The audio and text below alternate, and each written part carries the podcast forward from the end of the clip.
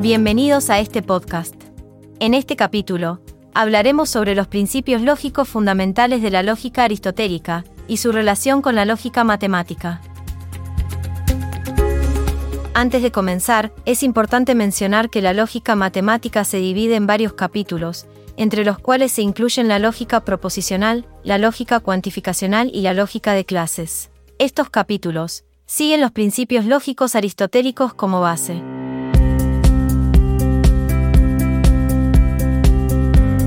Respecto a los supuestos aristotélicos, son tres los conocidos como principios lógicos. En primer lugar, el principio de identidad establece que todo ser es idéntico a sí mismo, lo que significa que nada puede ser otra cosa que lo que es. Por ejemplo, un objeto no puede ser simultáneamente A y menos A. En segundo lugar, el principio de no contradicción afirma que no puede haber contradicciones en un enunciado, es decir, un objeto no puede ser A y no menos A al mismo tiempo. Por último, el principio del tercer excluido sostiene que solo existen dos posibilidades, algo es verdadero o es falso, no hay una tercera opción.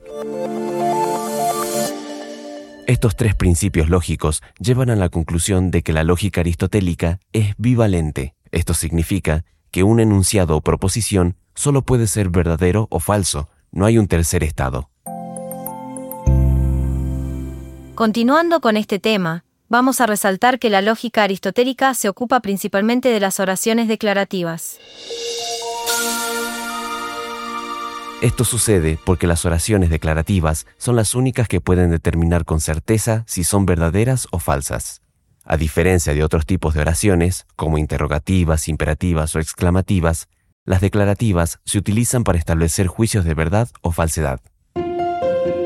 Así también es importante comprender que las falacias pueden manifestarse tanto en razonamientos deductivos como inductivos. Un problema común en las falacias es que la conclusión no siempre se deriva adecuadamente de las premisas. Respecto a esto, la ciencia se basa en enunciados que se pueden verificar como verdaderos o falsos. En la argumentación jurídica, por ejemplo, una argumentación sólida se basa en enunciados verdaderos, y cualquier contradicción debe demostrar que lo afirmado es falso.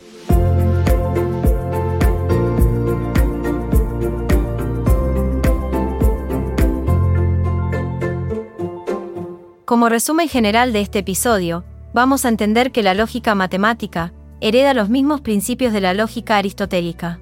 De igual manera, es relevante reconocer que las oraciones declarativas desempeñan un papel fundamental en la determinación de la veracidad o falsedad de afirmaciones, tanto en el ámbito científico como en la argumentación jurídica. Además, es fundamental destacar cómo estos principios han influido en la evolución de la lógica matemática.